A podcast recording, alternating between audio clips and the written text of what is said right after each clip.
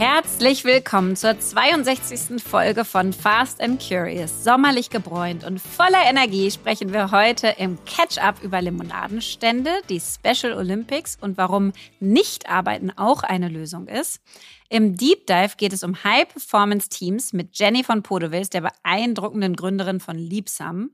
Bei Was bewegt uns sprechen wir über Glück und warum man es selbst in der Hand hat. Und das letzte Wort hat heute Verena.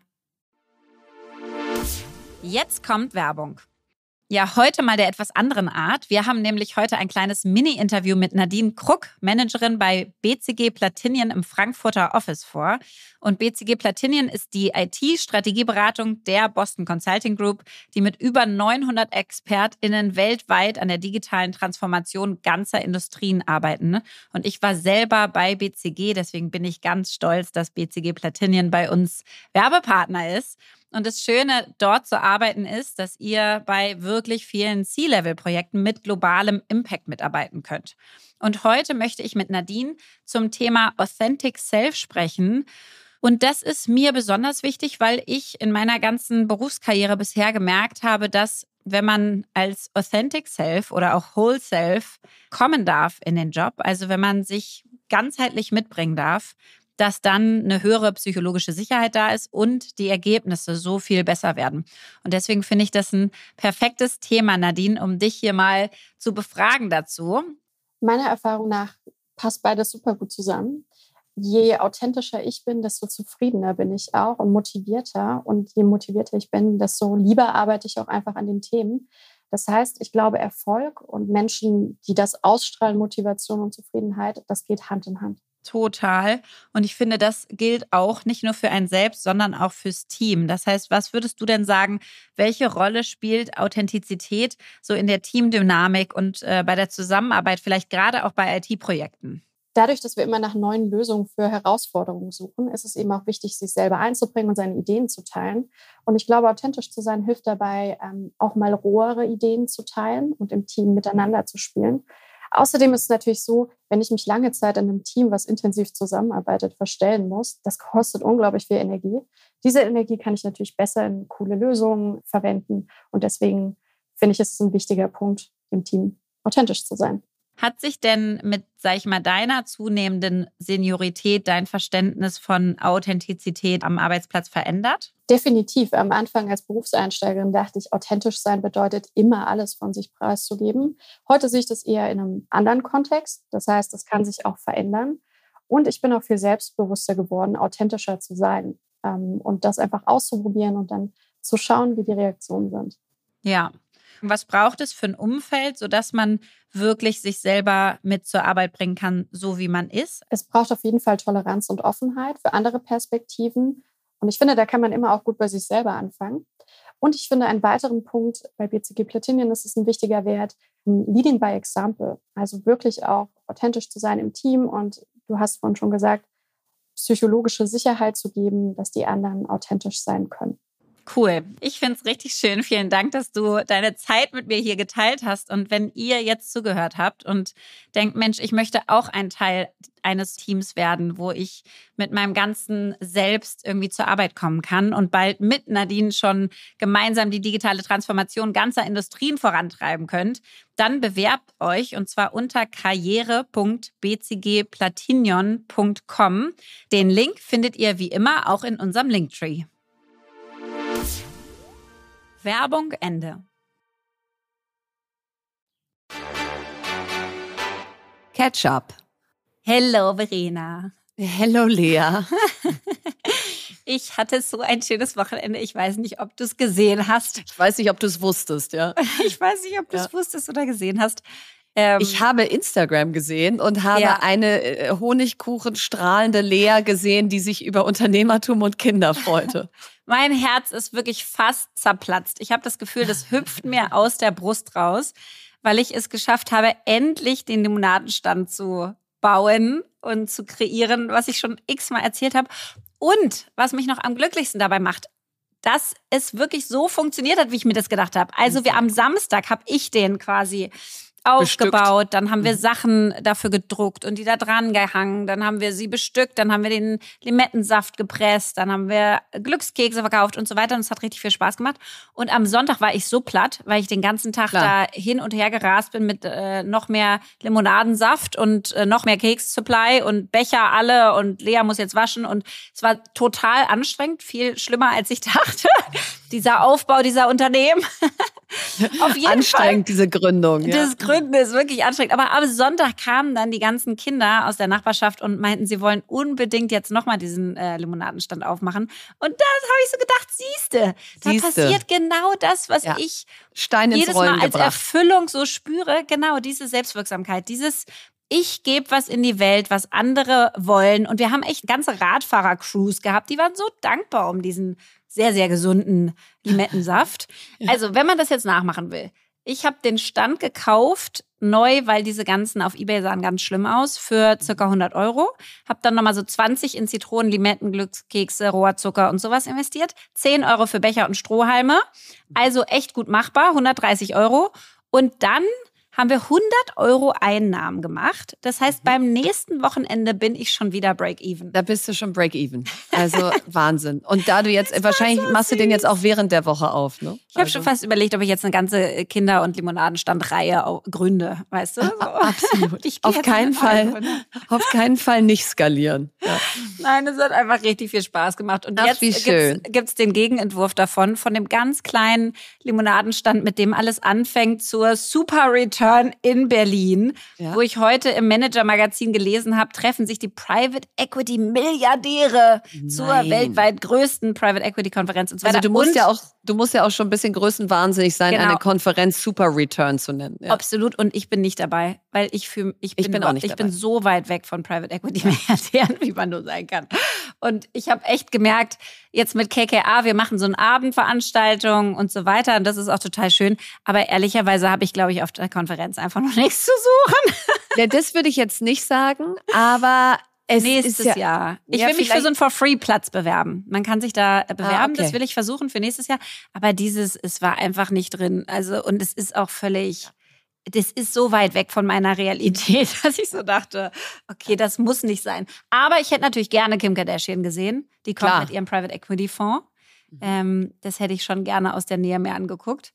Naja, und dann von dem kleinsten Gründung zur ganz, ganz großen, zu wieder unserer ganz normalen Bubble, der wunderschönen GründerInnen-Bubble, in der wir sind, ist der Abschluss meiner Rede hier, dass wir ja am 19. Juni den Gründerinnen-Lunch haben oder das Gründerinnen-Lunch. Mhm. Äh, mit zehn. Freue ich mich schon sehr drauf. Von euch, genau. Und da haben wir jetzt zwei Männer und acht Frauen ausgewählt und wir machen ein sowohl Yoga als auch Lunch als auch Live-Podcast.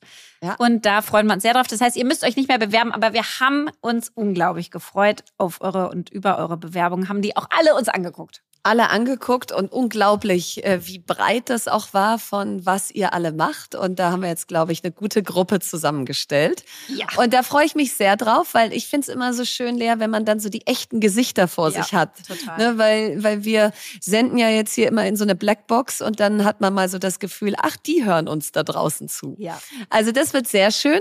Vorher gehen wir beide ja noch zur Eröffnungsveranstaltung der Special Olympics. Und das wird ja ein Riesending. Also vom 17. bis 25. Juni finden die Special Olympic World Games in Berlin statt und erstmals in Deutschland. Und es Wahnsinn. kommen wirklich über 7000 Athleten und Athletinnen mit geistiger oder mehrfacher Behinderung und treten in 26 Sportarten gegeneinander an. Also was für ein Spektakel. Ja. Die weltweit größte inklusive Sportveranstaltung. So, und ich darf mit einer Nation einlaufen an dem Abend, Lea. Oh, wow. Ja, das ich ganz Das heißt, toll. ich bin plus eins, aber ich stehe dann da alleine rum. Du stehst und isst dann irgendwie Häppchen, Danke, während ich da. Ja. Nein, ich komme dann aber auch schon wieder dich dann, Ich film dich dann. Ja, du filmst mich. Und ich laufe hoffentlich entweder mit der Ukraine oder dem Iran ein. Diese beiden Länder habe ich mir Ach, gewünscht. Krass, oh, wow. Ja, und jetzt bin ich mal Ach, das gespannt. durftest du dir wünschen? Wow. Ich durfte okay. mir wünschen. Ich weiß nicht, ob mein Wunsch erfüllt wird. Wir werden sehen. Aber ja, mal gucken. Also das wird auf jeden Fall ganz großartig. Ich gehe da auch zum Beispiel am 24. Juni den ganzen Tag mit meinen Kindern hin. Also kauft euch die Tickets. Wir verlinken das in den Show Notes. Äh, nehmt eure Familien mit. Das wird, glaube ich, mega. Und dann mache ich im Moment gerade was, was sehr untypisch ist für mich. Und zwar sind meine Nichten zu Besuch, ja, die mhm. Töchter meiner Schwester, die haben gerade Pfingstferien in Bayern, die sind elf und neun. Und dann dachte ich so, ich muss halt mal so eine Super-Tantenwoche raushauen. Ja, die sind so eine Woche da und die müssen zurückfahren und sagen, also Ganz der echt, bessere... du lachst über die Super-Return, aber machst selber so eine Super-Tantenwoche. Ja, ja, absolut. Das ist auch völlig gerechtfertigt, dass die so heißt. in diesen Extremen ja. drin. Weil ich will einfach, dass sie zurückfahren und sagen, also besser als bei Verena geht es ja nicht. So, und deswegen habe ich mir drei Tage diese Woche komplett freigenommen. Montag, Mittwoch und Freitag. Nehme meine kleine kleine Tochter auch gleich aus der Kita und mache alles, was in meinem Leben sonst zu kurz kommt. Also ich fahre einfach so mitten am Tag an den See. Wir gehen ins Jump House. Da kann ich äh, dir dann auch gerne ein Video schicken, wie ich da irgendwie besonders Backflips gut, machst. Ja, Backflips und Salti. Also sagst du Bescheid, wenn du das haben willst. Auf ne? jeden Fall, ja. Kein Problem. Nee, sage ich jetzt schon Bescheid. Das ja, sehr gut. Ich kann das auch auf Social Media posten. Also das, wenn es sein muss. Ja, Ach. ich weiß, ihr wollt es alle sehen. Okay, ich poste es auf Social Media. Ähm, so, dann äh, gehen wir in Karls Erlebnisdorf. Ja, wohin hey. sonst nach unserer schönen Folge letzte ja. Woche? Und fahren da, glaube ich, so 50 Mal jedes Fahrgeschäft, weil ja während des Tages, wenn keine Ferien in Berlin sind, alles leer ist. Also so stelle ich mir das vor. Und ähm, wir gehen shoppen und so. Und ich mache einfach mal so richtig nicht arbeiten.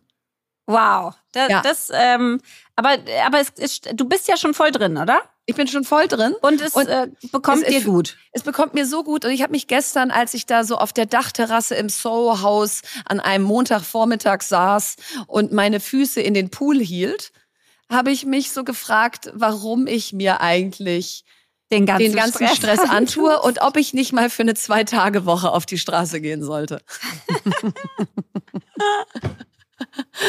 äh, nein, nein, es ist fairerweise, äh, es, ist, es ist toll diese Woche, aber wahrscheinlich wird sie so die eine Woche dieses Jahr sein, wo ich das mal so mache. Aber umso mehr werde ich sie genießen, weil das ist, kann ja wohl nicht wahr sein, dass die Sonne scheint und es ist Sommer in Berlin und man hockt die ganze Zeit immer nur in diesem Büro. Das stimmt, das habe ich mich die letzten Tage auch gefragt. Ich ja. mache nächstes Wochenende, da haben wir ja am 18. Ja. Muss jeder sich wirklich nochmal ja. aufschreiben. Das große Relegationsspiel ja. äh, FC Victoria ähm, gegen den HSV für den Eintritt in die zweite Bundesliga. Und auf jeden Fall, da mache ich das super Patentanten. Na bitte. Wochenende dann. Bitte. Also ich nehme jetzt deinen Super mit auf und mache da Patentantenwochenende. Meine Patentochter kommt und dann äh, freue ich mich schon richtig, wenn wir uns da sehen. Ja, das wird richtig das Vollgas wird geben. Absolute Knallersonntag. Ja, der müsst 18. ihr alle kommen. Hamburg ist schon ausverkauft am 11.06., da seid ihr leider zu spät. Aber Was? am 18. Ja, krass, ne? Nach einer Stunde war Hamburg ausverkauft. Wieso? Gab, aber wie wenig Plätze haben die ja, denn da? Ja, da gab's nur 1800 Plätze. Bei Ach uns so. gibt's ja 4300 Plätze. Oh, ähm, Eigenglück. Das würde mich ja, jetzt so aufregen, wenn wir das ja. Ach, nein, nein, nein. krass, aber ja, wie ja. toll. Ja, mega In toll. In der Regionalliga ausverkauft. Yay. Yay.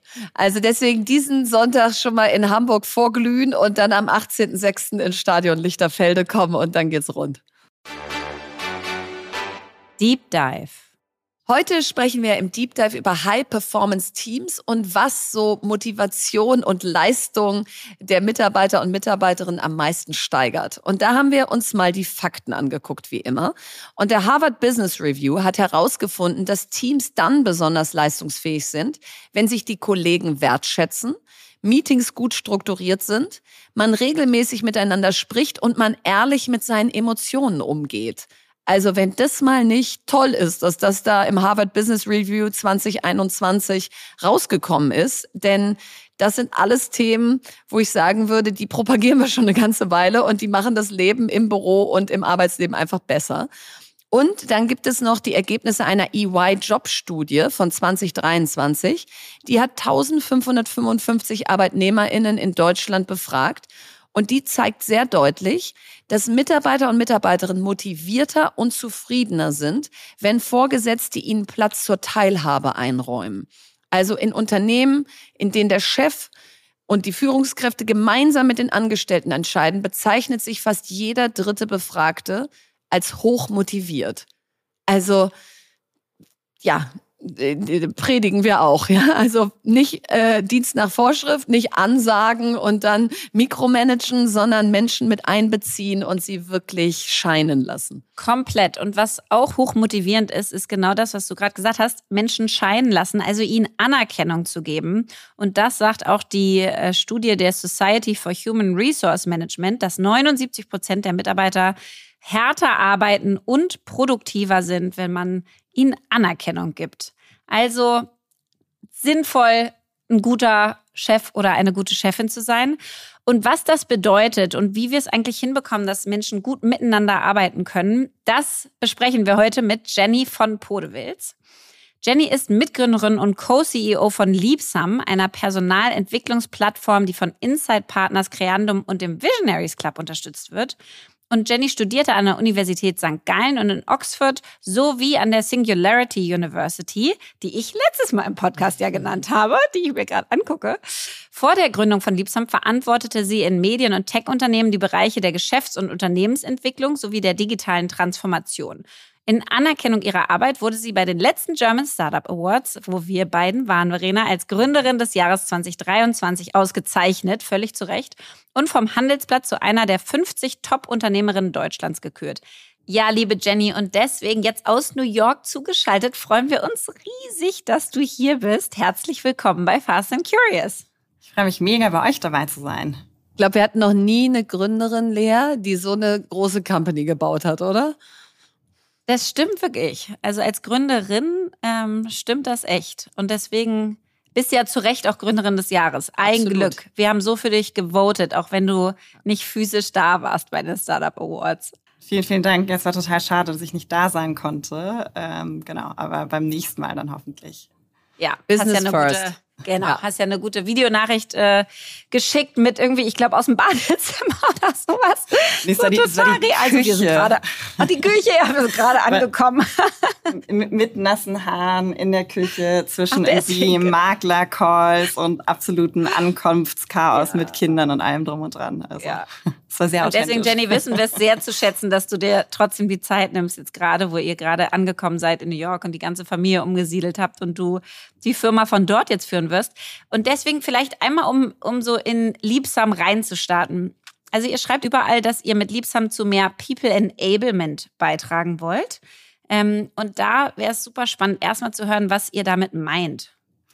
Total gerne. Also erstmal ist es ganz wichtig, wir sind als Unternehmen sehr stark Purpose- oder Impact-orientiert. Und unser Ziel ist es letztlich, Arbeit erfüllender zu machen. Und was meinen wir mit People Enablement und wie unterstützen wir letztlich mit der Software dabei, sind eigentlich drei zentrale Dinge. Wie schaffen wir es in der Organisation, dass alle in einem Strang ziehen? Wie schaffen wir es, dass eine Organisation eine gesunde Kultur hat? Und wie helfen wir letztlich Mitarbeitende in ihrem professionellen Wachstum, in ihrer Rolle zu begleiten? Das sind so die drei Dinge, die wichtig sind für uns. Äh, klingt mega und äh, irgendwie wahrscheinlich jeder, der jetzt zuhört, sagt, okay, super. Und wie? Mhm. Also, wenn du jetzt mal sozusagen rein in eure Software gehst, was macht die, was Führungskräfte in diesem Land bisher nicht hingekriegt haben? Genau, also es ist im Endeffekt eine Software, die modular aufgebaut ist und da gibt es Module, die Unternehmen dabei unterstützen, eben dieses zu erreichen, dass alle an einem Strang ziehen, weil man die Strategie runterbricht in Unternehmensziele, Department, Teamziele, individuelle Ziele, dass halt jeder weiß, woran arbeiten wir eigentlich gemeinsam, dass man über Meeting Management, ähm, saubere Agenten, saubere Nachhaltung von Meetings das dann auch wirklich ins tägliche Tun überführt. Das ist so das eine. Dann zu der Organisationskultur, dass wir helfen, diese messbar zu machen, praktisch mit, mit Surveys, die Daten zusammentragen, aber auch zeigen, was es sind eigentlich sind die Faktoren, die wirklich einen Effekt haben und was kann man eigentlich als Organisation tun oder als Führungskraft, um die in seinem Team oder der gesamten Company zu verbessern und dann letztlich auch auf individueller Ebene über 360-Grad-Feedback, andere Feedback-Instrumente, letztlich die Stärken einer Person messbar zu machen, äh, letztlich auch Karrierepfade aufzuzeigen, Onboarding, Lernen zu unterstützen, um so den Einzelnen in seinem ganzen Pfad im Unternehmen vom Onboarding über die Entwicklung ähm, praktisch zum Erfolg zu führen. Und sag mal, wenn das jetzt funktioniert, also ähm, wenn du sagst, Mensch, das, das hat jetzt eine Firma gut gemacht, woran erkennt man das? Was, was funktioniert dann besser in der Firma? Was sieht man, was bei anderen anders ist? Das geht eigentlich wieder super stark auf diese drei Faktoren zusammen. Ne? Weiß eigentlich jeder Mitarbeiter, was wir im aktuellen Jahr, im aktuellen Quartal erreichen wollen und wie die eigene Arbeit auf dieses große Ganze letztlich einzahlt. Ne? Weil mhm. im Endeffekt, wir können ja, wir sind ja nicht mehr in der Welt, wo man irgendwie Command und Control jedem Einzelnen sagt, so du musst jetzt irgendwie Teil A von B nach C manövrieren, sondern letztlich müssen Menschen selber denken, ihre Kreativität einbringen, Verantwortung übernehmen. Und dafür muss man natürlich wissen, wo, wo wollen wir eigentlich hin, um das praktisch Wofür? bestmöglich zu erreichen. Wofür? Ne? Praktisch mhm. Motivation bei Millennials, Gen Zs auch ein Riesenthema. Man kann ja auch Performance-Leistung nicht verordnen, sondern die kommt letztlich aus, auch aus einer gewissen inneren Motivation heraus und dem richtigen Rahmen. Und das ist praktisch etwas, dieses, dieses Alignment Neudeutsch, dieses wir ziehen an einem Strang. Und dann ist es aber auch praktisch, wie gesund ist eigentlich eine Organisationskultur. Ne? Also ist es beispielsweise so, dass es eine psychologische Sicherheit, nennt man das heute ja oft, ne? dass die Leute sich trauen, vielleicht auch mal zu sagen, was läuft gut, was läuft nicht gut, damit man es dann auch verbessern kann. Ähm, und praktisch Einzelne auch wissen, was sind denn eigentlich meine Stärken. Ne? Und Feedback, bei Feedback denkt man an Deutschland ja ganz oft an das Konstruktive. Aber eigentlich viel wichtiger ist auch, weiß jeder eigentlich, wo er besonders gut ist, weiß die Führungskraft, was die Stärken der Mitarbeiter sind, um letztlich so ein Team zu orchestrieren und damit der Einzelne sich, sich bestmöglich auch einbringen kann.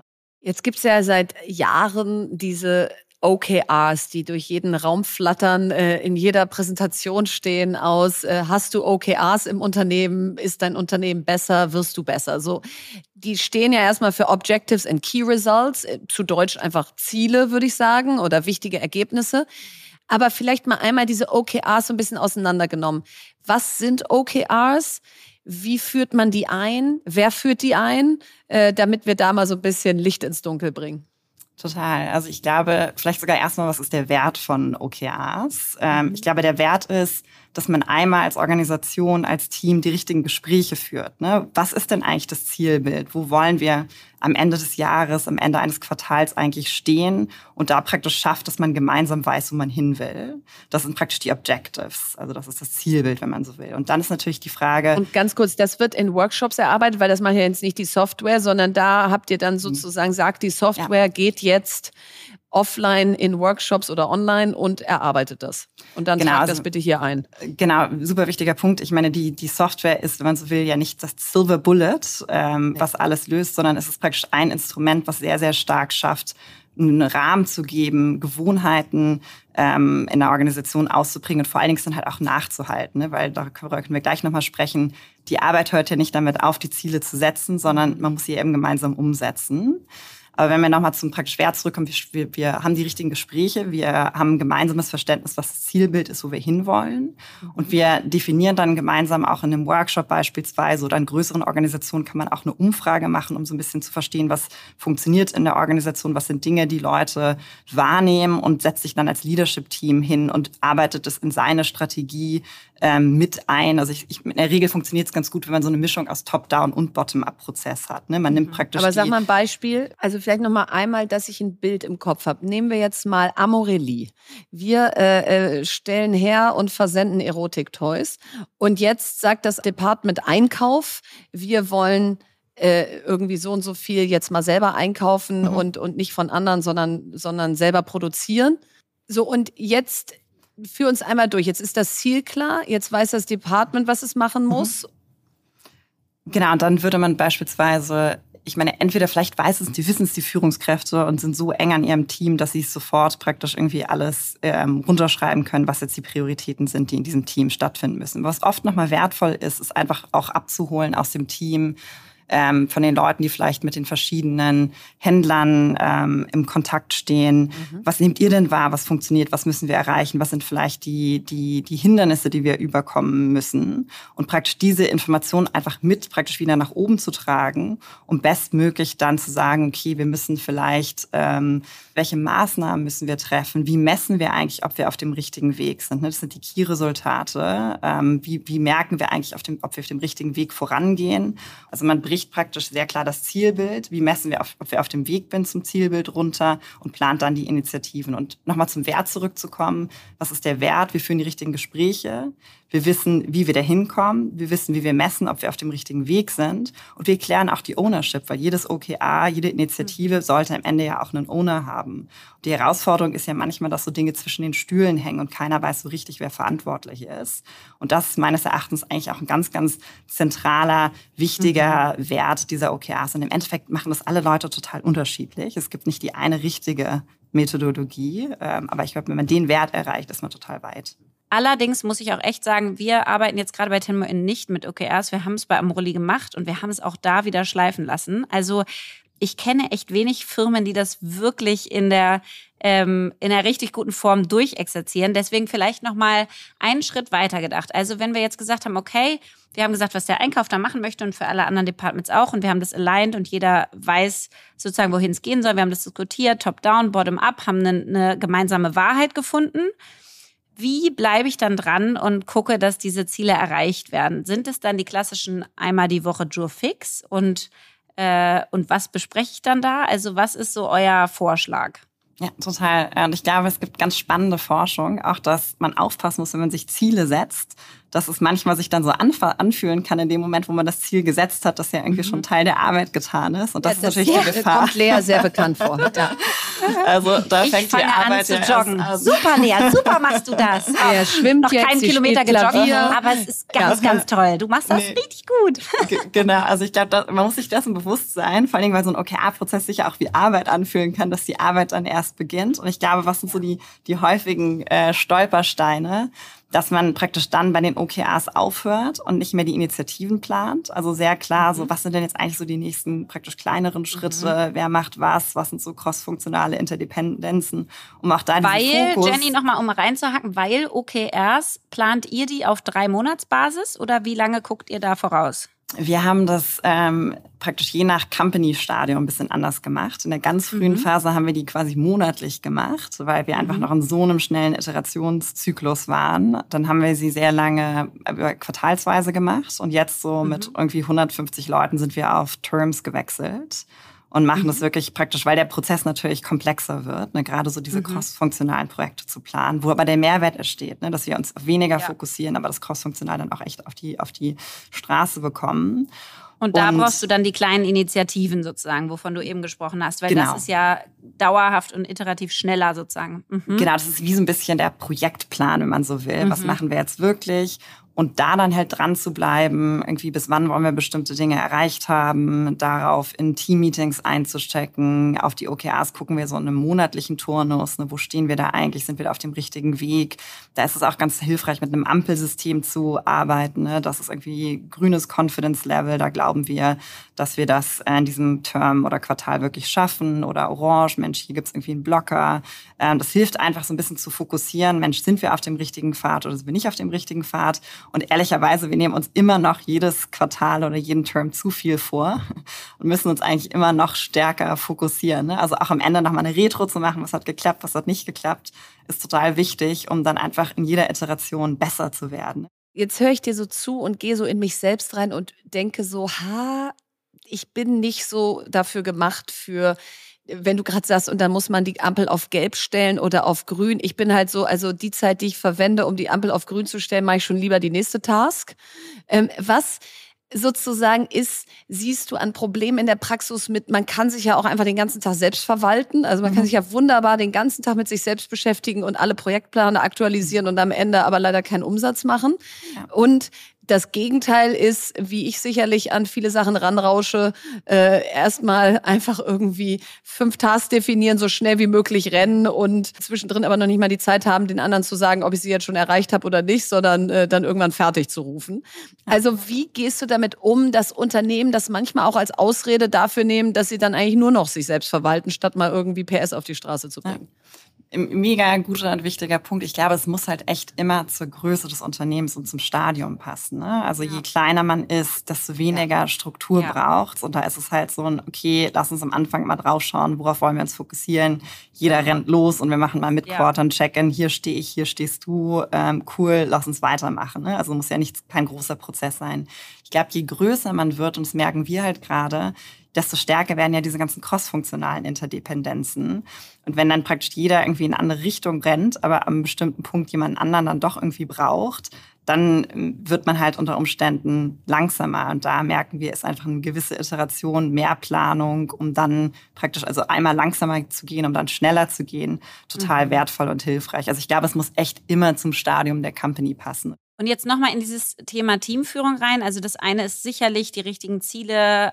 Wir wissen alle, worüber wir reden. Wir sehen sie, wir tracken sie, wir halten sie nach, wir gucken, was an welchen Initiativen es gerade hängt, wo man helfen kann und so weiter. Und das, der andere große Teil in Firmen ist ja Feedback weil Feedback ist ein Geschenk und äh, wir lernen. Wollt ihr auch alle, noch Feedback geben, Lea? wir lernen alle äh, hauptsächlich über Feedback. Und ähm, da arbeitet ihr ja auch sehr, sehr viel mit und guckt, dass ihr das durch euer Tool unterstützt. Das heißt, was ist denn eigentlich das richtige, die richtige Form, die richtige Häufigkeit, ähm, das richtige Format für effektives Feedback? Meine Empfehlung ist und wie wir es machen, ist, dass einerseits man mit einer gewissen Regelmäßigkeit, zum Beispiel zweimal im Jahr, mal wirklich sich Zeit nimmt, einen Schritt zurückzugehen, um umfassenderes Feedback zu machen. Ne? Wir machen 360 Grad ähm, fokussiert auf Kompetenzen. Ähm, für Führungskräfte gibt es ein Feedback durch die Mitarbeitenden.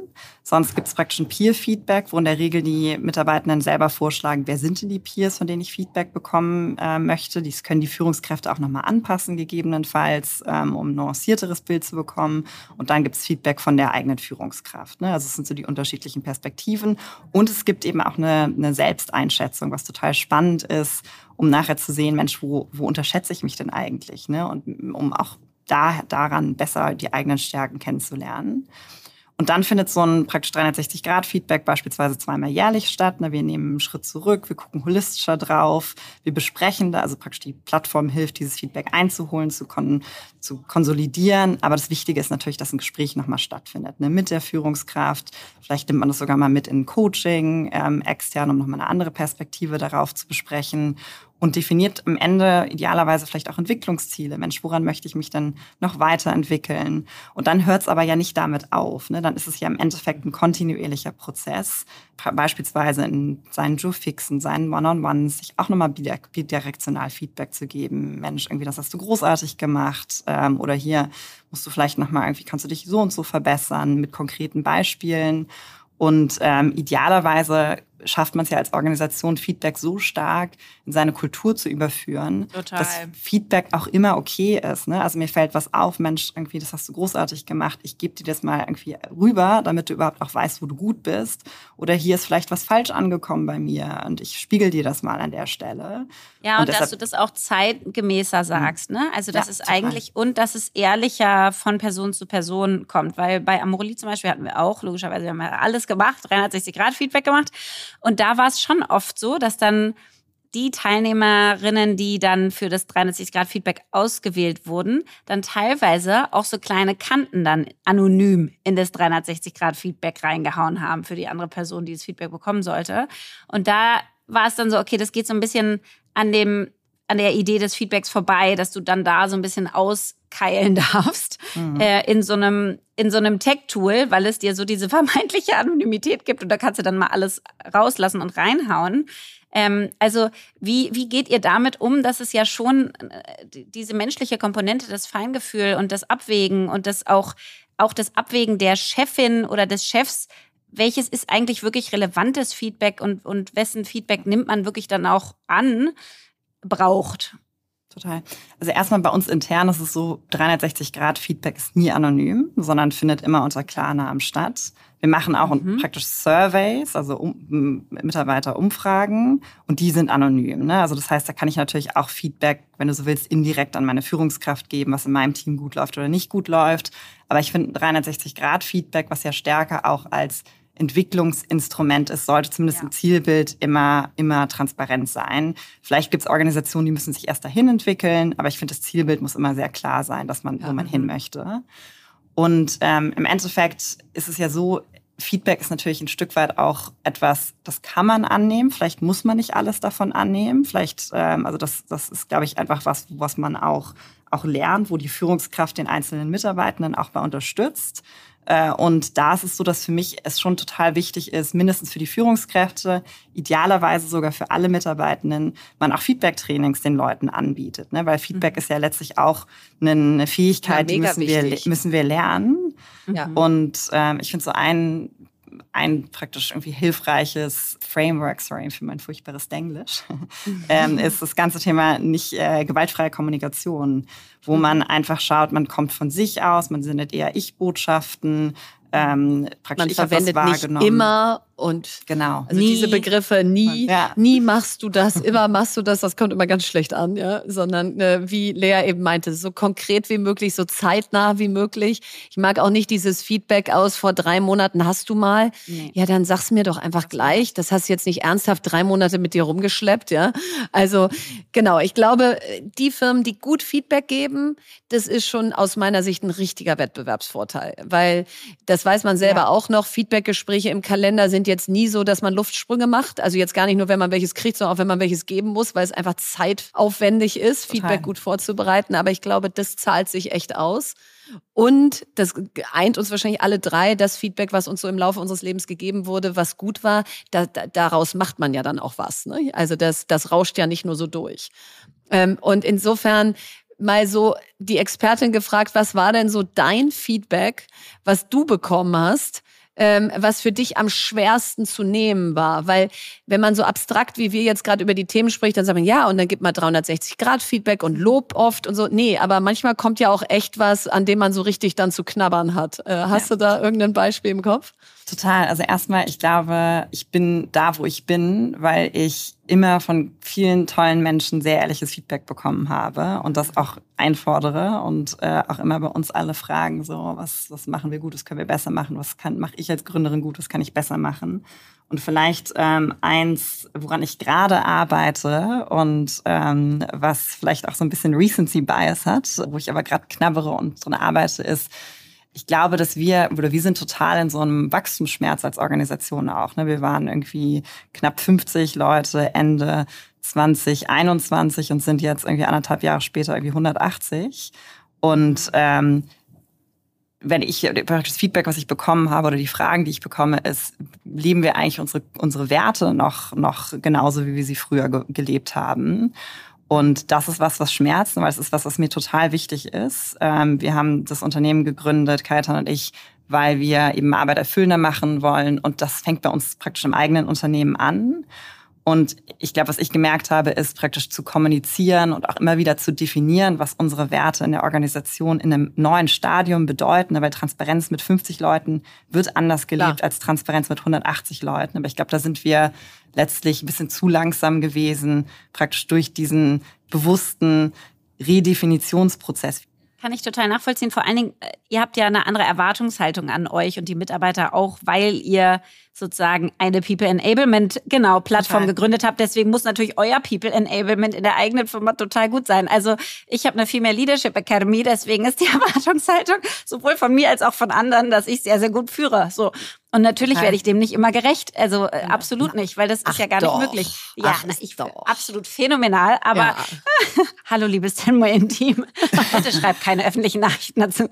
Nein, nee, aber ich glaube, das ähm, ist es Nein, aber natürlich leer. ist die Erwartungshaltung eine andere. Ja, ja klar. Ja. Also, ich glaube, man setzt halt krass hohe Erwartungen für sich selber und auch in denen ja. man gemessen wird. Und das ist ja Fluch und Segen zugleich. Ne? Also ich glaube, es ist mega cool, weil alle uns praktisch auf sehr, sehr hohe Standards accountable halten. Und gleichzeitig ähm, muss man dann halt auch immer darauf performen. Und manchmal ist man auch nur Mensch und irgendwie die Kinder haben die letzte Nacht nicht geschlafen und dann ist das Feedback halt nicht mal irgendwie so, so perfekt, wie es eigentlich sein so sollte. Und dazu, Jenny, ähm, nur Mensch sein. Ich finde, du bist jetzt in die USA gezogen und ich finde, was ich arbeite jetzt mehr und mehr mit Amerikanern und muss wirklich persönlich sagen, ich mag es unglaublich gerne, weil diese mh, Akzeptanz dafür, dass wir alle auf dem Weg sind und dass da Fehler passieren und dass man es neu versucht und dass man nicht sich so hart abwertet und sagt, oh, das du schlecht gemacht und das wäre jetzt aber mh, und so, sondern wirklich sagt, okay, das habe ich noch nicht perfekt, jetzt mache ich so rum, jetzt versuche ich mal recht und jetzt links und ich stehe aber immer wieder auf, finde ich, ist da ähm, wird mehr gelebt und ist, das, das ist eine andere Kultur. Ähm, was hast du denn sonst noch so bisher aufnehmen können oder was sind so Teile, die du von den Amerikanern gerne in die deutschen Unternehmen oder deins überführen würdest? Mhm. Also ich habe ja auch schon mal sechs Monate im Silicon Valley verbracht, direkt vor der Gründung. Ähm, und jetzt praktisch eben hier und würde sogar sagen, es gibt nochmal Nuancen zwischen New York und, und Kalifornien, mhm. die auch nochmal ähm, interessant sind. Aber insgesamt total dieses praktisch immer wieder aufstehen, ähm, sehr offen vielleicht auch über das sprechen, was nicht funktioniert hat, ähm, mhm. als Gründer vielleicht auch größer denken und dieser wahnsinnige Optimismus und auch diese extreme Freundlichkeit. Ne? Ähm, manche Menschen finden die vielleicht erstmal oberflächlich, aber ich finde, es hat auch was Schönes, wenn einem, wenn es äh, genau äh, alle total offen und freundlich sind. Vom, du bist halt jetzt auch aus Berlin dahin gezogen, das muss man auch nochmal sagen. Das ist, ist halt ziemlich weit hinter der Startlinie. von Deutschland, ja. genau, startest du da eben. Was jetzt Freundlichkeit angeht. Was Freundlichkeit ja. angeht. Total. Und gleichzeitig sagen praktisch die Amerikaner, die New Yorker sind besonders unfreundlich. Das kann ich jetzt gar, so, nicht, äh, gar nicht bestätigen. ja. ja. Also ich habe noch genau da auch noch eine persönliche Frage, weil das, das sagt sich so leicht. Du bist ja jetzt nach New York gezogen und jetzt arbeitest du halt da und dann hast du halt mal deine zwei Kinder da so umgepflanzt. Also meine Tochter hat mir vor zwei Tagen gestanden, dass sie panische Angst davor hat, dass ja jetzt die Schule nach dem Sommer losgeht und wie groß diese Schule ist und ob wir sie da noch finden und so. Und das ist ja nun irgendwie drei Straßen weiter. Jetzt hast du eure Kinder mal einmal kurz äh, äh, relativ weit weg äh, verfrachtet und ihr arbeitet beide. Ähm, habt ihr euch das monatelang überlegt, ob ihr das macht oder war das ein Schnellschuss? Und wie fühlt sich das jetzt an, mit so einer ganzen Familie umzusiedeln? Also wir haben uns das ähm, schon überlegt oder auch mit ein paar Leuten gesprochen, die es gemacht haben. Aber gleichzeitig war es schon auch ein Stück weit eine Bauchentscheidung. Ähm, weil ich glaube, so eine Entscheidung kann man auch irgendwie tot analysieren und das bringt dann, glaube ich, keinen Schritt weiter. Und ich glaube, es war für uns halt eine einmalige Chance, dass wir beide als praktisch irgendwie Dual Career Couple die Möglichkeit haben, parallel echt eine coole Möglichkeit zu haben, in den USA zu arbeiten. Und ähm, ich glaube, das, das mussten wir am Schopfe packen. Und gleichzeitig auch ist es, glaube ich, für Kinder auch eine total spannende und wertvolle Erfahrung, nochmal eine neue Kultur kennenzulernen, eine neue Sprache zu lernen. Und unsere Kinder sind beide noch sehr, sehr klein. Die Kleine ist jetzt elf Monate und der, der Große wird drei im September, also ähm, ja schon auch noch, noch eher klein. Und ähm, ich glaube, was uns schon bewusst war, was uns alle gesagt haben, der Anfang wird total hektisch und schwer und da sind wir auch total drin und ähm, dass man sich da immer wieder praktisch auch vor Augen führen muss, warum macht man das eigentlich? Was sind unsere Werte als Familie? Ähm, was, was ist so eigentlich die, der, der, der mittelfristige Wert davon? um einfach die Hektik am Anfang auch einmal, einmal zu navigieren. Sie, genau, damit sie es wert ist. Und ja. ähm, genau, die ist, ist auch total hektisch. Und ähm, genau, aber gleichzeitig gibt's halt auch schon total coole und schöne Momente. Wir sind jetzt seit gut vier Wochen hier und mein kleiner Sohn bondet mit sämtlichen Kindern auf dem Spielplatz und übt sein, sein süßes kleines Englisch. Und das ist halt total mhm. cool zu sehen. Und ähm, äh, spricht immer irgendwie davon, dass es jetzt hier Amerika ist. Also schon einfach auch cool, das als Familie zu machen. Und ähm, genau, ich glaube, was mich so ein bisschen sane hält, ist immer wieder auf das, warum ich das eigentlich mache und nicht so in dem praktisch täglichen Chaos äh, zu sehr zu versinken. Sprechen wir genau heute bei Was bewegt uns drüber, wie man sein Glück selber in der Hand hat und es immer wieder selber für sich gestalten kann.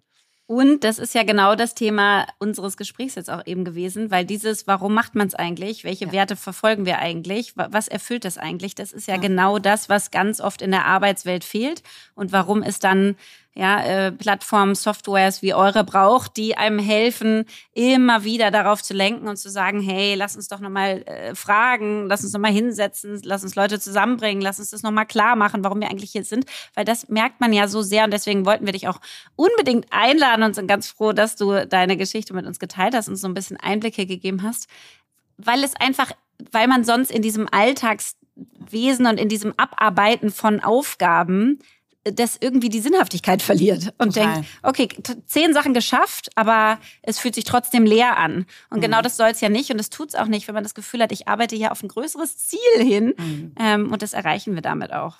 Total. Und ich lese auch gerade oder höre genau genommen. Zum Lesen komme ich nicht mehr, aber irgendwie Audible klappt immer. Von Jael Schonbrunn, ähm, spricht man wahrscheinlich anders irgendwie Englisch aus. Äh, Work, Parent, Thrive, was ich mega empfehlen kann, weil das eigentlich, ich weiß nicht, ob jemand von euch es gelesen hat. Ähm, weil es genau nochmal so ein bisschen diese, diese Anleitung, ähm, sich auf die Werte zurückzubeziehen, sich irgendwie nicht irgendwie Labels zu geben, irgendwie ich bin eine schlechte Mutter, weil ich irgendwie nicht vier Wochen mit den Kiddies hier am Anfang ähm, äh, die Eingewöhnung irgendwie Fulltime machen kann. Und ich glaube, das ist, das, ich finde es ein total wertvolles Buch, weil es ganz, ganz viel von dem entspricht, was mich gerade umtreibt und kann das, kann das mega empfehlen. Cool. Ja, das äh, gucke ich mir sehr gerne an und das kommt dann direkt in Verenas Book Club. Also Jenny, vielen Dank, dass du da warst. Das war ein super Überblick über wie Unternehmen leistungsfähiger, sinngetriebener, motivierender für ihre Mitarbeitenden sein können und das auch nachhaltig. Nicht am Anfang einmal großes Gebläse und dann passiert nie wieder was, sondern das auch durchhalten. Und in diesem Sinne halt durch, durch deine hektische Anfangszeit in den USA. Leb dich gut ein und vielen Dank, dass du da warst. Tausend Dank, dass ich dabei sein durfte. Jetzt kommt Werbung. Ja, heute möchten wir euch Sage vorstellen und das ist ein global führender Anbieter für cloudbasierte HR-Software, der sich darauf spezialisiert hat, KMUs dabei zu helfen, ihre Geschäftsprozesse zu vereinfachen und zu automatisieren. Und ich als Gründerin, aber viele von euch Geschäftsführer, Führungskräfte kennen das, kann das total nachempfinden, weil wir wollen natürlich unsere Mitarbeiter wir wollen tolle Leute einstellen, wir wollen sie dann befähigen, einen super Job machen zu können. Und das alles braucht aber viel Bürokratie und viel administrativen Aufwand und Arbeit. Also zum Beispiel das ganze Bewerbermanagement, dass man sich ordentlich meldet, dass man weiß, wie viele Menschen sich auf welche Jobs beworben haben, wo die gerade in dem ganzen Bewerbungsprozess stehen.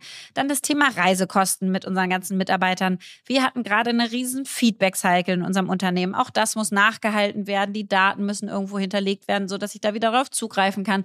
Also wir haben ganz, ganz viele HR-Herausforderungen, ja, die einfach so eine, so eine Führung eines Unternehmens mit sich bringen. Und da kann man sich Hilfe holen durch HR-Software. Jetzt hat das Unternehmen eine neue Studie, HR-Trends, die Zukunft der Personalarbeit herausgebracht, für die sie über 1000 Personalverantwortliche in KMUs befragt haben. Und die Befragten haben mitgeteilt, was sie nachts wach hält, woran sie arbeiten, was für Technologien wie KI sie einsetzen und wie sie über die Zukunft von HR denken um da mal ein paar Insights äh, mit euch zu teilen. 98 Prozent der Befragten macht ihre Arbeit Spaß, denn sie sind in den HR-Bereich gegangen, um etwas zu bewirken. Also das ist doch schon mal richtig schön. Allerdings hat die Studie auch ergeben, dass sich aktuell 87 Prozent der HR-Teams gestresst fühlen und 78 Prozent der HR-Führungskräfte glauben, dass der Einsatz von KI bei HR-Aufgaben ihnen in Zukunft viel Zeit ersparen wird.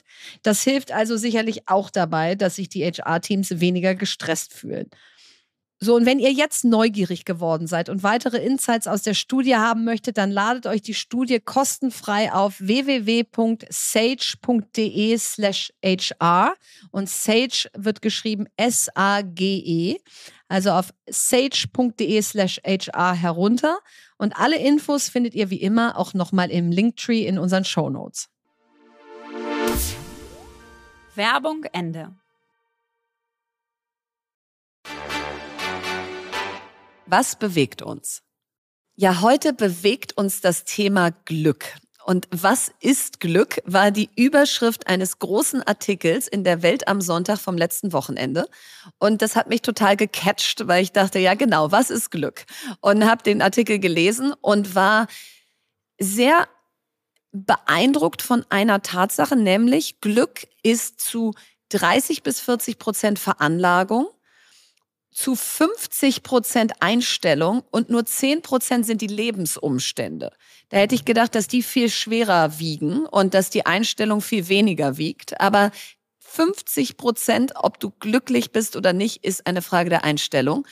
Und dann habe ich mir den Artikel durchgelesen und dann gab es da noch so weitere prägnante Fakten wie nur 46 Prozent der Befragten einer Glücksstudie sagen, die Menschen in Deutschland seien glücklich. Mhm. Also das wissen die ja gar nicht über die anderen, aber man denkt also, die Hälfte Alle ist bestimmt nicht glücklich. Genau.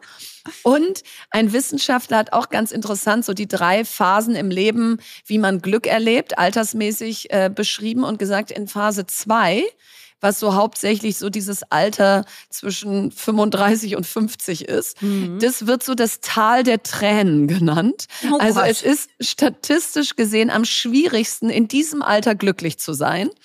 Und das liegt daran, dass es irgendwie so ein bisschen das Hamsterrad des Lebens ist, Beziehung, die gepflegt werden will, Familie, die versorgt werden will, Haus, das abbezahlt werden muss, Konkurrenz und Leistungsdruck im Job. Und da habe ich so gedacht, Lea, lass mal heute über Glück sprechen und würden wir uns als glücklich bezeichnen? Wenn ja, warum? Und woran liegt es, dass unser Glas gefühlt immer halb voll ist und ich zumindest über mich sagen kann, dass ich ein totales Glückskind bin, obwohl da wirklich eindeutig Obwohl du im Tal der Tränen gerade dich befindest. Obwohl ich mich im Tal der Tränen befinde. Eigentlich müsstest du in deiner schlimmsten Phase sein und richtig unglücklich, ja. aber es scheint irgendwie so nicht bei dir. Es scheint irgendwas zu sein. Und äh, vielleicht ein Satz von meinem Großvater zum Start. Äh, der war ein sehr weiser Mann. Der hat mir so viele gute Sätze mitgegeben in meinem Leben. Aber einer, der immer wirkt und wo ich mir wirklich in Echtzeit tagtäglich diesen Satz ein, zweimal sage, ist, glücklich ist, wer vergisst, was nun nicht zu ändern ist. Also die Dinge, die passiert sind, die du nicht mehr ändern kannst, reg dich über die nicht auf. Hader nicht, bereue es nicht. Es ist, wie es ist. Und jetzt machen wir das Beste draus. Ja. Und das kriege ich, glaube ich, echt ganz gut hin, dank ihm. Ja, den, den hast du mal geteilt und ich, also ich merke mir den auch immer wieder, weil es einfach so wahr ist. Es, so, ist so wahr. es ist passiert, du kannst ja. es sowieso nicht mehr ändern. Also get over it und mach dich dafür auch nicht mehr fertig, sondern mach es halt jetzt andersrum. Ich habe, ähm, als du es mir geschickt hast, dass du gesagt hast, Mensch, dieser Weltartikel, der hat dich bewegt, habe ich sofort gedacht an einen Artikel, der mich damals am meisten bewegt hat und der war auch über Glück. Mhm. Ähm, und das war in der ganzen Amorelie-Zeit noch diese Harvard-Glücksstudie. Also die letzte Langzeitstudie, 75 Jahre lang, haben sie Menschen begleitet und geguckt, wie glücklich die sind. Wow. Und haben dann rausgefunden, dass am Ende des Lebens die Menschen am glücklichsten waren, die eine hohe Qualität an Beziehungen hatten. Also nicht viele Beziehungen, Quantität, sondern mhm. ein paar Beziehungen, aber mit einer ganz, ganz hohen Qualität. Mhm. Und das habe ich damals schon gehört und habe so gedacht, ja, das stimmt wahrscheinlich. Und jetzt habe ich es nochmal krass erlebt. Und zwar hast du ja eben gesagt, 10 Prozent sind quasi Lebensumstände. Ja. Und jetzt haben wir beide ja schon Lebensumstände, ähm, die, mit denen man auch ein ganz anderes Bild zeichnen könnte. Also ich weiß, Absolut. dass hier alle denken, pff, sorry, was habt ihr äh, bloß? Aber ähm, also ich habe echt äh, gesundheitliche Herausforderungen. Ich kann de facto keinen Sport mehr machen durch mein blödes Knie. Ähm, seit drei Jahren schon und so weiter. Und auch andere Themen, die, die da schon schwer gewogen haben bisher. Naja, ähm, allein, also du hast eine Trennung vom Vater deiner Kinder hinter dir. Auch. Ich bin von dem Vater meiner ersten beiden Kinder ziemlich äh, schlimm verlassen worden, als die noch sehr klein waren. Also das haben also wir jetzt vielleicht hier noch nicht episch ausgebreitet, ja. aber genau. Mein Papa Vater ist schwer gar nicht gut, genau, ja. was wir auch schon gezeigt haben. Das heißt, man könnte wirklich, und das ist jetzt gar nicht so ein Selbstbemitleidungstalk hier plötzlich, sondern man könnte wirklich eine andere, eine andere Geschichte auch erzählen. Und wir machen es ja nicht. Und ich glaube nämlich, um das jetzt mal zusammenzubringen, dass dieser 10% der Lebensumstände bei uns uns nicht so doll treffen, weil wir diese krasse Qualität an engen Beziehungen haben. Weil wir nämlich genau über diese Sachen mit den Leuten, die uns am nächsten sind, auch reden können und dann Verbindung spüren und dann Leute mit uns leiden oder sich mit uns freuen oder oder helfen wollen oder aber irgendwie halt da sind. Ich glaube, das ist ein Riesenteil von dem, warum es trotzdem glücklich sein kann in irgendwie auch schweren Phasen. Total. Und Jetzt kannst du natürlich diese 10% Lebensumstände, die können ja auch ganz krasse Sachen sein. Ja, also ich habe auch, ohne jetzt hier zu privat zu werden, wirklich ja. krasseste Schicksale im Freundeskreis und ja. da wird mal glücklich. Ja, also ja. das ist natürlich auch ein hohes Ross, auf so. dem man dann sitzt. Ähm, aber Ich glaube, wenn ich mir so angucke, was Menschen unglücklich macht, dann ist es ganz häufig das Vergleichen mit anderen. Dass ja. du eigentlich für dich alleine genommen sagen würdest, ich habe doch eigentlich ein gutes Leben, aber dann ist halt die Super Return und die ganzen Milliardäre sind in der Stadt und was weiß ich, auf Social Media ist wieder eine super gebräunt und äh, mhm. sieht top aus und dann denkt man plötzlich, ach, ich bin ja vielleicht doch nicht glücklich. Ja. Und dieses auch da, ich habe ja, witzigerweise bei Glück habe ich auch ganz schön viele Sätze, sonst bist du ja hier die Zitate Queen. Ich habe auch noch aber, ein paar. aber da habe ich auch noch einen, nämlich mein Leben ist nicht schlechter, wenn das von jemandem anders besser ist. Also wenn da draußen jemand rumläuft und der hat also wenn ich mich mit ihm vergleiche, ein besseres Leben, was auch immer das heißt, dann ist aber meins nicht schlechter, sondern meins mhm. ist dann immer noch absolut gut. Und, ja. und ich glaube, Social Media macht gerade für dieses, mir geht's doch eigentlich gut, ich bin doch eigentlich glücklich, aber oh Gott, der geht's ja noch besser. Ähm, eben genau dieses Bild schief, was sich ja dann auch in diesen 46 Prozent der Deutschen sollen nur glücklich sein widerspiegelt, dass man irgendwie denkt, äh, ah, dann habe ich es vielleicht doch noch nicht für mich erreicht, weil Glück ist ja das, was ich da auf Social Media bei anderen sehe. Voll. Das eine ist das Vergleichen und das andere ist, glaube ich, auch wieder mal ein Zitat von Abraham Lincoln. Die meisten Menschen sind so glücklich, wie sie sich es selbst vorgenommen haben. Ja. Und ich würde fast sagen, sogar, sogar gar nicht, wie sie es vorgenommen haben, sondern so sehr, wie sie es sich selber erlauben. Ich glaube nämlich schon, dass wir ganz viel auch so ein bisschen Angst davor haben, so glücklich sein zu dürfen, weil wir dann Angst haben, dass wir es ja verlieren könnten. Mhm. Und wir werden es aber eh immer wieder verlieren. Es wird Natürlich. immer wieder herausgefordert werden. Das heißt, lieber nehmen wir diese Hochphasen mit und jetzt kann ich mal ein, ein Beispiel geben. Du hast gerade die Trennung angesprochen, ja. Ich hatte so gedacht, ich müsste eigentlich nach einem Jahr da so mehr oder weniger drüber hinweg sein oder irgendwie okay damit sein. Und es hat jetzt drei Jahre gedauert, ja, bis ich das so emotional verarbeitet habe, dass ich meinem Familienideal da nicht gerecht geworden bin. Und ich habe irgendwann gemerkt, dass das, was mich hält, ist gar nicht mehr, dass es nicht gut geklappt hat, dass wir nicht eine wundervolle Beziehung haben, dass wir es nicht toll machen mit den Kindern oder so, sondern dass ich so das Gefühl hatte, da ist was so Großes kaputt gegangen, dass mein Trauern und Leiden zeigt, wie wichtig und wie groß das war. Und ich habe mir selber nicht erlaubt, wieder glücklich zu sein. loszulassen ja. und einfach wieder glücklich ja, zu sein. Weil du gedacht hast, Beziehung. da kann man jetzt genau. noch nicht wieder glücklich genau, sein. Genau, das darf ja. man noch nicht. Es war noch nicht schlimm genug, es hat noch nicht genug wehgetan, es war noch nicht lang genug, ich muss das noch länger aushalten. Und dadurch habe ich mich da so selbst zermartert und jetzt nach drei Jahren dann irgendwann so da habe ich sogar so ein Ritual gemacht, ähm, selber mit mir, um einfach mir wieder zu erlauben, zu sagen, und das darf jetzt auch wieder vorbei sein und ich darf jetzt wieder glücklich sein. Ich meine, das ist ja genau das. Mein Vater ist schwer krank und er wird auch nicht mehr gesund. Und was mir die meiste Kraft gibt und warum ich morgens aufwache und sage, was bin ich für ein Glückskind, ist, weil ich weiß, er hat alles in sein Leben gepackt, was er erleben wollte. Er hat es to the max gelebt. Er hat wahrscheinlich 100 Jahre in 70 reingetan. Und jetzt wäre es so schön, wenn er einfach noch weiter voll da wäre. Mhm. Aber so geht das Leben nicht. Das wäre wieder dieses Hadern, so warum wir, warum jetzt und so. Ja. Oder du sagst einfach, was hat er für ein wahnsinnig tolles Leben gehabt? Und dann habe ich mich so beobachtet und gedacht, ich mache es eigentlich genau wie er. Ich tue immer viel zu viel in mein Leben in Echtzeit, weil ich auch verhindern möchte, dass wenn ich sage nicht, wenn es zu Ende ist, aber wenn irgendwas Einschneidendes passiert, dass ich so wie Frederik die Maus so viel Sonnenstrahlen gesammelt habe, dass ich einfach dann weiter da vor mich hinscheine und gewärmt durch Zeiten gehe, die auch hart werden. Ja. Die wird es geben, aber am Ende halte ich es mit Vicky Leandros. Äh, ich liebe das Leben und ich liebe dieses Hochgefühl, was das Leben auslösen kann und das sollten wir einfach immer voll mitnehmen.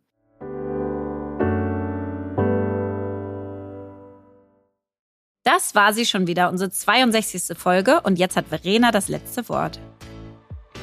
Kofi Annan.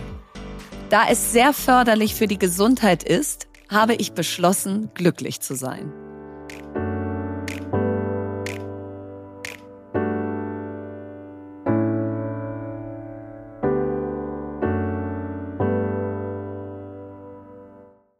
Dieser Podcast wird produziert von Podstars